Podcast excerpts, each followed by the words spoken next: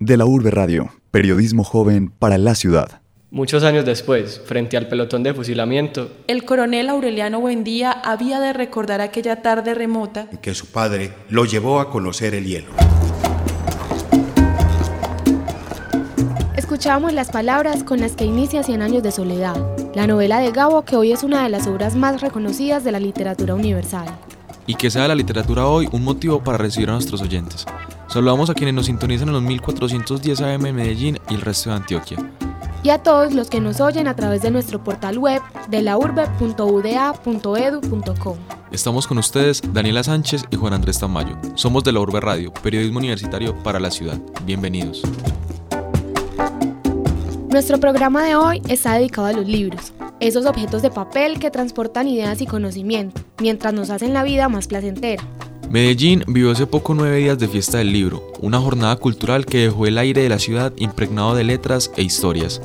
Nuestro equipo periodístico recorrió las calles del centro de Medellín para encontrar cuáles son los espacios que la ciudad ofrece alrededor del libro.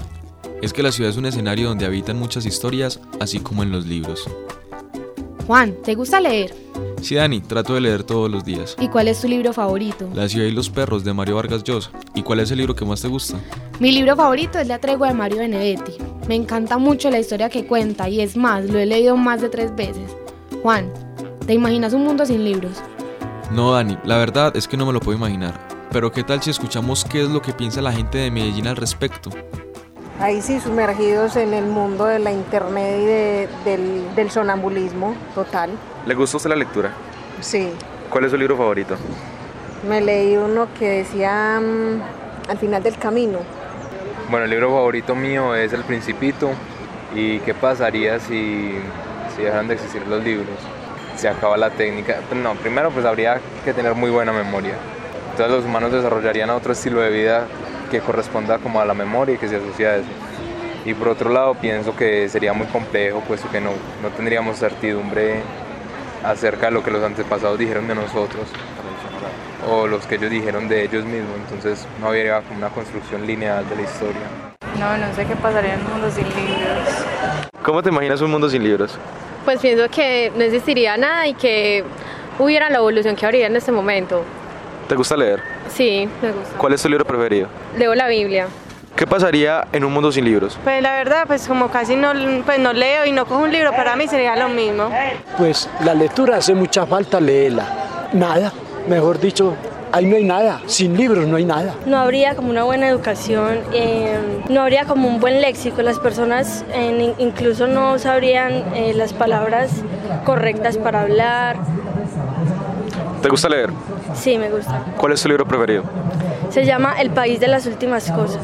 Depende, del punto de, depende del punto de vista que lo vea cada persona, porque hay gente que le gusta leer y hay gente que no lee. Entonces, a una persona que no le guste leer, que no lea, o sea, pensará que todo seguiría igual, pero yo pienso que sin la lectura no, o sea, todo, igual como está el internet y todo eso, pero igual hay que leer. Te buscan algo en internet, pero igual lo tienes que leer, ¿no?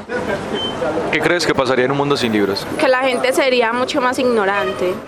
Un libro, un libro lleno de contactos humanos, de camisas, un libro sin soledad, con hombres y herramientas, un libro es la victoria. Pablo Neruda.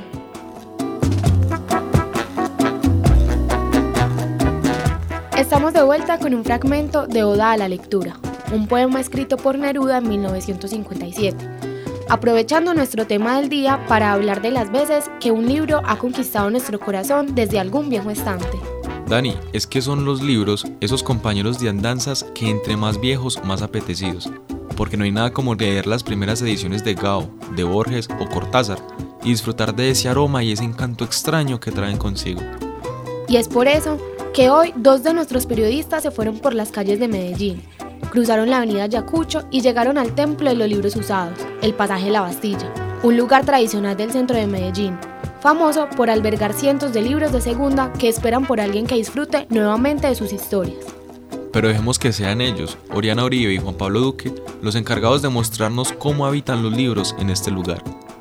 En el centro de Medellín, en Ayacucho con la playa, se encuentra el pasaje La Bastilla, en aproximadamente 100 cubículos de 2 por 2 metros se apretujan las palabras de grandes autores, pero son palabras viejas en páginas viejas de libros viejos, Son palabras leídas y releídas a la espera de nuevos ojos que las arranquen del estante y las devuelvan a la vida.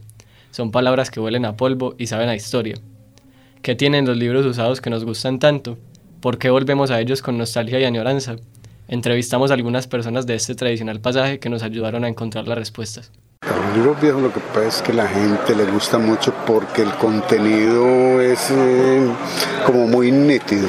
No es como los libros de hoy en día que a usted le gusta un libro nuevo y trae muy transdiversada la letra, la pronunciación no es lo mismo. que un libro viejo, la gente le gusta por lo que es la nitidez del libro no el precio, el valor del libro en sí, sino el contenido, el autor y todo, pues sobre todo los autores y, la traducción de los mismos autores.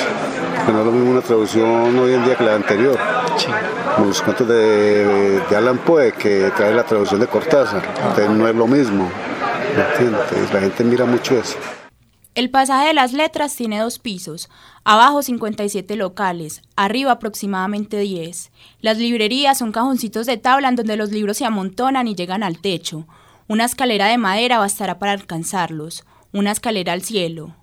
Abajo se venden libros nuevos, arriba están los viejos, libros y libreros, como Augusto Bedoya y Darío Úsuga. Ellos parecen una especie de libreros en extinción. Una sola virtud los aleja del resto, leer uno debe empezar por los clásicos.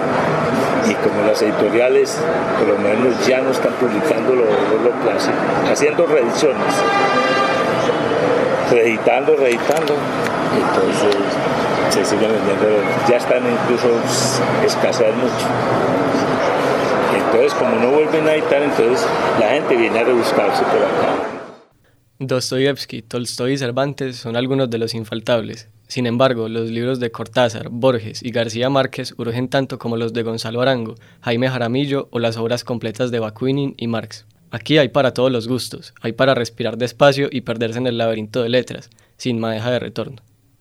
Yo le atribuyo esta preferencia Primero que todo por el bolsillo, porque nosotros vendemos a unos precios extraordinariamente asequibles.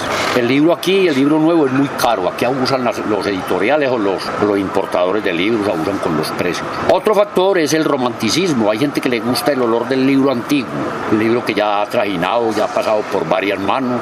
Para de la Urbe Radio, Oriana Uribe y Juan Pablo Duque. Daniela, yo creo que muchos de nuestros oyentes al escuchar la nota de nuestros compañeros se acordaron de ese viejo libro que leyeron alguna vez en la vida. Yo, por ejemplo, me acuerdo de uno que me encontré en la casa de mi abuela y que me leía todas las noches. Esas son las cosas que, como dice la canción que tenemos de fondo, hacen que cada momento sea maravilloso. Uy, sí. Yo creo que a todos nos ha pasado que quisiéramos volver a la infancia para sentir de nuevo el mundo con el corazón de un niño. Y es precisamente allí, en el corazón de Medellín, donde la infancia y el libro ofrecen espacios de esparcimiento y aprendizaje para grandes y chicos. Pues en la playa, entre la Avenida Oriental y la Carrera al Palo, se encuentra la antigua Casa Barrientos, el lugar donde funciona la Casa de la Lectura Infantil. De la Urbe Radio estuvo en este lugar donde la literatura sabía infancia. Nuestra compañera Andrea Vargas fue la encargada de pintar nuestro programa de un color dulce e inocente. Existe un lugar donde los más pequeños pueden aventurarse en diferentes mundos. Hablamos de la Casa de la Lectura Infantil. Pero, ¿qué es? Nelson Pérez, promotor de lectura de dicho lugar, tiene la respuesta. Bueno, la Casa de la Lectura Infantil es un espacio creado en asocio entre Confenalco Antioquia y la Alcaldía de Medellín para brindarle a todo el público de la ciudad un espacio especializado en literatura infantil. La Casa de la Lectura Infantil es un lugar lleno de colores, juegos, juguetes, muebles hechos a la medida para el disfrute de su público principal, los niños.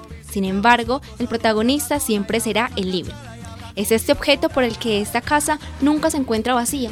Cada día este lugar recibe a sus visitantes, algunos nuevos y otros no tanto, que llegan en busca de nuevas experiencias y nuevos mundos que explorar. Por cierto, ¿por qué es importante que los niños se acerquen a los libros? A ver, es importante porque todo el mundo tiene la necesidad de leer, no solamente leer libros, sino aprender a leer el mismo mundo que lo rodea. Y los libros le, posibilitan a, a todos los seres esa, esa, lectura, esa lectura donde se pueden convertir en otros, entender a los otros, pero también ver las ideas de otros. Entonces, si tenemos niños que son buenos lectores de libros, también vamos a tener buenos lectores del mundo que los rodea, que la gente pueda imaginar, pueda eh, crear en sus, en sus mentes mundos diferentes, mundos posibles, mundos bellos. Eh, y que sepan que también estamos rodeados de cosas difíciles, de, de dolor, de tristeza, y esa combinación entre tristeza y alegría siempre va a ser lo que nos permita seguir adelante. Si bien los libros son el principal atractivo de la Casa de la Lectura Infantil, estos tienen un fuerte competidor, los medios digitales. Pues para nadie es un secreto que existe la amenaza de que el mundo digital aniquile a los libros para siempre.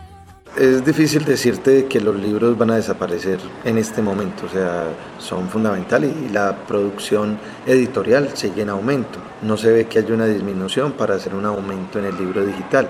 Creo que tenemos que aprender a que los cambios se van a ir dando lenta pero inexorablemente, o sea, llegará el momento donde puede darse un cambio total.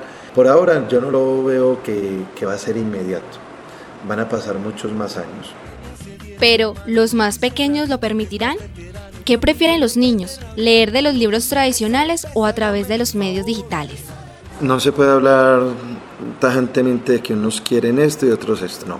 Ahí hay muchas variaciones que vienen desde las formaciones que se dan en sus casas. Hay niños que vienen solamente a buscar un computador para jugar y eso es claro, o sea, ¿por qué? Porque su mundo es solamente el juego y porque sus, sus vidas son complejas y, venir y encontrar un computador disponible para entrar a ese mundo alejándose de, la realidad que les toca es, es, la salida más, más sencilla.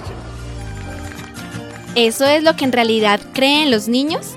Los libros digitales, porque pueden encontrar más información. Leer así de los libros físicos, porque yo no sé cómo manejar el computador tan del computador porque es divertido escribir palabras las Leer de los libros de papel porque uno lee más claro. Porque los libros son divertidos, uno puede aprender palabras y saber cosas del planeta. Eh, los libros, porque en los computadores uno se cansa más los ojos por lo visto, aunque existe una ardua batalla entre estas dos formas de explorar el mundo, los libros aún cuentan con unos valientes caballeros que los defienden a capa y espada. Para De la Urbe Radio, Andrea Vargas.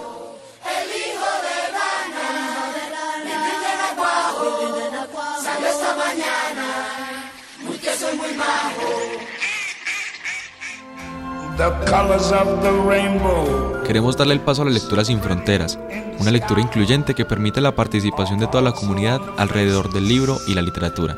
Así es, Juan. La lectura en braille es uno de los ejemplos de fomento a la lectura que se están impulsando en la ciudad en donde no se necesitan los cinco sentidos para disfrutar de una buena porción de literatura. Este método de la lectura se ha ido incentivando entre las personas de la ciudad y es por eso que Juan Esteban Valencia y Alejandra Zapata se acercaron a este lenguaje para compartir con nosotros esta otra faceta de los libros.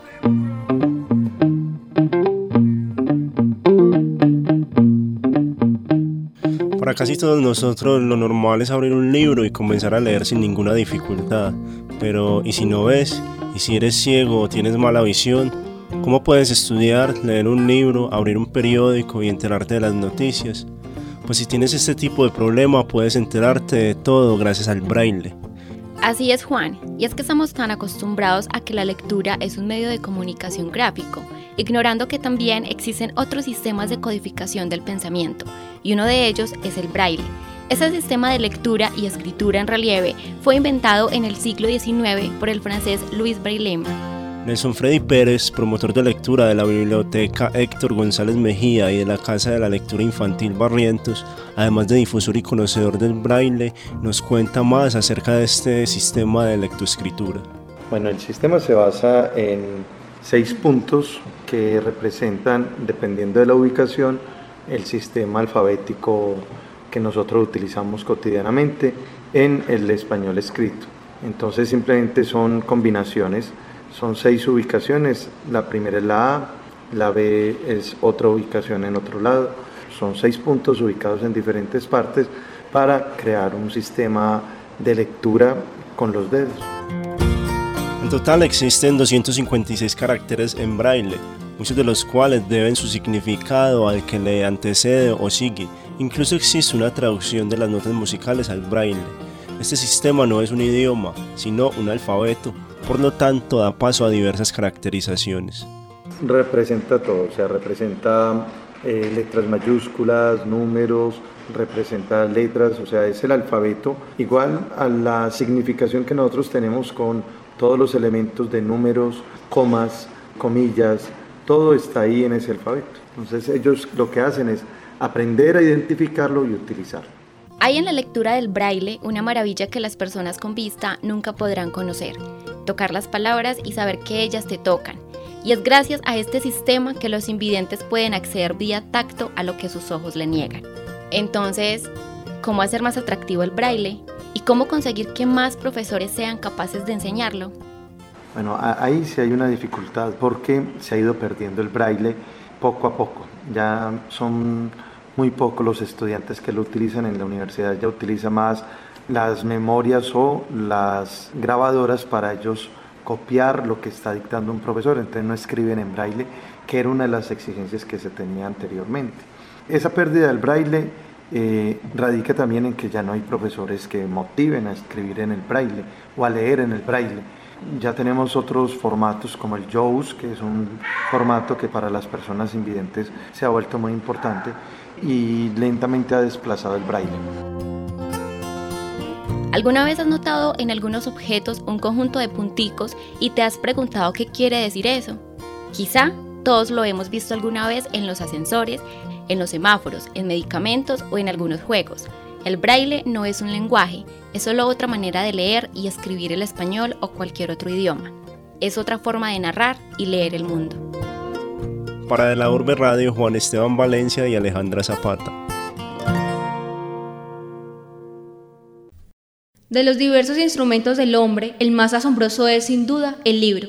El libro es otra cosa, es una extensión de la memoria y de la imaginación. Jorge Luis Borges.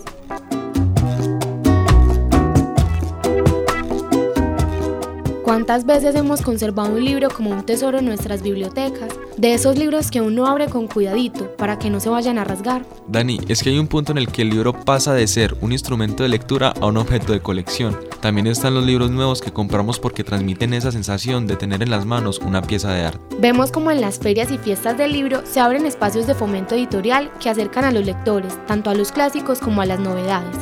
Karen Parrado estuvo en la Fiesta del Libro y la Cultura en busca de esas propuestas editoriales. El mundo de papel del libro floreció en el Jardín Botánico de Medellín para brindarle a la ciudad una nueva versión de la Fiesta del Libro y la Cultura. Allí encontramos una generación de editoriales independientes colombianas que se abren paso con propuestas creativas, en las que se consagran literatura y belleza. Daniela Gómez, editora y comunicadora de la editorial Tragaluz, conversó con De la Urbe Radio sobre el proceso de edición y creación independiente de libros, una manera de publicar contenidos impresos que ha popularizado el valor gráfico de este objeto.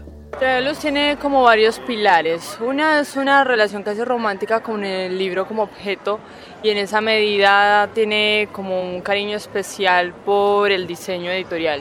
Es literatura de muy buena calidad, acompañada de grandes ilustradores de, y un gran diseño que involucra pues una elección muy cuidadosa de materiales, de tipografía, de papel y bueno, también como otras cuestiones que se refieren a lo ético, creo que es como la forma en la que trabajas con las personas que, que, están contigo, pues en el equipo base de la editorial y también cómo te relacionas con los escritores, los ilustradores, los distribuidores y con toda la cadena del libro en general. Muchas veces los proyectos editoriales independientes surgen como ideas personales que adquieren fuerza gracias al trabajo creativo constante. ¿Qué hace que las iniciativas personales sean viables en la edición independiente? Si es un proyecto personal, pues eso marca desde el principio que es independiente, aunque igual eso conlleva que todo el tiempo te estés haciendo la pregunta independiente de qué y estés reformulando como tus principios y tus decisiones éticas y estéticas con respecto a tu proyecto para saber pues como qué carácter sigue teniendo en el transcurso del tiempo. Con la autonomía creativa que tienen propuestas independientes como la de Editorial Tragaluz, el libro alcanza niveles de estilo muy refinados. ¿Cómo logra esto una editorial independiente? Yo creo que como todo proceso creativo ha sido como construir un estilo que no es como una cárcel porque nosotros hacemos cosas muy distintas, pero sí hemos logrado como tener una marca que la gente reconoce. Entonces, y además tiene un público que la quiere y la recuerda y la busca. Así que nuestros libros, en, como los pues en una librería, son como reconocibles y la gente los aprecia mucho, sobre todo es un público que tiene sensibilidad con la literatura y con el diseño, pero hay gente que realmente es capaz como de darse cuenta de la diferencia entre un libro que tiene una letra diminuta que no se puede leer, que no se deja abrir bien, que no tiene un buen papel, que se va a poner amarillo con el tiempo, a un libro que es todo lo contrario. Los stands de las editoriales independientes atraen cada vez más lectores. ¿Cuál es entonces el valor agregado de estas editoriales a la industria del libro? El lujo que representan las editoriales independientes en Colombia y en el mundo es que abren el espectro para que muchos autores que no venden, que sí venden, que son de, pues que tienen muchas características, puedan ser encontrados por los lectores. Eso es lo más importante. Es preferible tener millones de editoriales pequeñas porque eso significa que muchos escritores van a poder publicar que tener una gran editorial con 10 grandes escritores, porque entonces los lectores solo van a encontrar libros de 10 escritores. Las páginas del libro se abren a nuevas propuestas. Lejos de morir en el olvido, el libro parece estar tomando aliento del espíritu alternativo que le imprimen las editoriales independientes. Informó para De la Urbe Radio Karen Parrado. Ya hemos hablado del universo de los libros desde la perspectiva del lector, pero ¿qué te parece Juan si nos vamos con algo de escritura, de composición? Daniela, pues es hora de conocer qué hay detrás de un autor, de ese personaje secreto que por medio de una visión logra desencadenar relatos que capturan el interés de los lectores. Para compartirnos la experiencia de emprender un libro desde una idea, hemos invitado a una autora que ha estado sonando mucho por estos días. Hablamos de la autora de Fachadas Bogotanas, Lisette León, quien se aventuró a relatar su ciudad a través del espíritu que habita en la arquitectura de sus barrios y localidades. Para ello, damos paso a nuestros compañeros Emanuel Villa y Karen Parrado, quienes conversaron con la responsable de que hoy Bogotá tenga vida desde sus paredes y desde sus colores. Una joya brilla entre montañas, imponente Bogotá. Hoy nos acompaña Lizel León, periodista, filósofa, fachadista y boleróloga, la artífice del proyecto Fachadas Bogotanas. Durante cuatro meses, ella recorrió las localidades de la capital con un sencillo arsenal, una cámara, una libreta, rotuladores para dibujar esas fachadas que cuentan las formas de habitar Bogotá. Lizeth, bienvenida de la Urbe Radio. Gracias por aceptar nuestra invitación. Hola, muchas gracias a ustedes por invitarme. Cuéntenos, por favor, ¿qué es Fachadas Bogotanas? Bueno, Fachadas Bogotanas es un proyecto que integra la escritura y la ilustración para contar digamos, las distintas formas de habitar Bogotá a partir de la estética de las fachadas domésticas de la ciudad. Lizeth, el proyecto ha sido reseñado por medios como El País de España, El Tiempo, El Colombiano, la revista Fucsia y además cuenta con el apoyo de sus 36 mil seguidores en Twitter. ¿Qué piensa de la fuerza que tomó Fachas Bogotanas siendo apenas una idea y no un proyecto? Porque el proyecto pues surgió de una manera muy desprevenida y sin ninguna pretensión en particular. O sea, yo arranqué con esta idea de, de dibujar fachadas desde la ciudad domésticas y recorrer la ciudad, etcétera, y fue de decir y hacer y cumplir con mucha disciplina todos los días, eh, hacer mis recorridos, eh, subir a redes sociales mis dibujos, fue como muy, muy de hacer. Y bueno, Lizeth, ¿por qué hacer un libro y no otra forma de publicación como una exposición, un álbum, un video? La idea del libro surgió, entre otras cosas, porque mm, la persona que me propuso, digamos que, que me dio un poco la idea de hacer estas fachadas, que es el, el actual editor del libro, es un amigo mío, es editor, y pues cuando empezamos a ver como los primeros dibujos, los primeros resultados, supongo que por nuestros oficios lo primero que se nos ocurrió fue precisamente hacer un libro. ¿En qué momento se encuentra la fachada y la historia? ¿Y cómo escogió cuáles contar? Digamos que, que de alguna manera estaba como muy, muy relacionado el, eh, el recorrer los barrios, el buscar las fachadas con las historias que la misma gente que me guiaba me iba contando. La selección atendió como a criterios muy diversos, o sea, no siempre las historias tenían que ver con una fachada en particular, a veces eran historias sobre el barrio, sobre una cuadra, historias familiares, bueno, en fin, de todo tipo. Lisette, ¿por qué crees que tanta gente creyó en el proyecto de fachadas bogotanas? Por un lado creo que el proceso de documentar todo el proyecto y de incluir mucho como a mi comunidad creó un lazo muy fuerte entre el proyecto y la gente y yo siento que la gente empezó a querer el proyecto. ¿Cómo va a evolucionar Fachas Bogotanas? ¿Qué viene para el proyecto? Voy a estar eh, participando en la Feria del Millón, que es una feria de arte, 13 piezas eh, de arte por menos de un millón de pesos, hay 55 artistas seleccionados y eso es el 3, 4 y 5 de octubre en Bogotá voy a estar allá con los finales de fachadas bogotanas. Vienen exposiciones, la página donde yo, digamos, donde está actualmente albergado el proyecto, cucharitadepalo.co, se va a convertir en un especial multimedia. Yo quiero que haya un mapa interactivo que recopile la información que, que obviamente se escapa al libro. Bueno, definitivamente un proyecto que se hace con mucho corazón de Bogotá para el resto del país y para la cultura. Agradecemos a Lisette por haber compartido sus experiencias con nosotros y esperamos con gusto tener pronto el libro Fachadas Bogotanas en nuestras manos. Tu niebla me abriga, San Victorino me fascina. En teu saquillo yo brillo, en un saquen me siento bien. Que todo lo escrito en ellos era irrepetible desde siempre y para siempre, porque las estirpes condenadas a 100 años de soledad no tenían una segunda oportunidad sobre la tierra.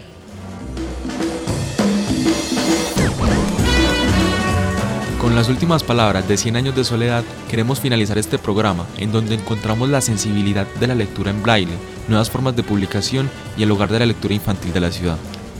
Los invitamos a que revisen los libros olvidados, esos que fueron sus fieles compañeros durante mucho tiempo.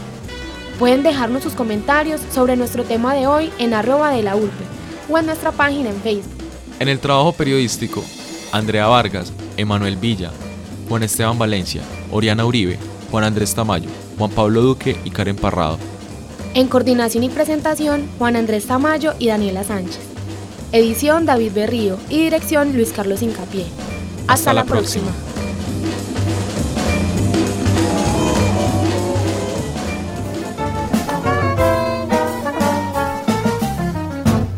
Finaliza de la Urbe Radio. Diversidad. Actualidad. Lugares. Personajes. Periodismo universitario para la ciudad y la región. Síntesis informativa presentó de la Urbe Radio, periodismo joven para la ciudad.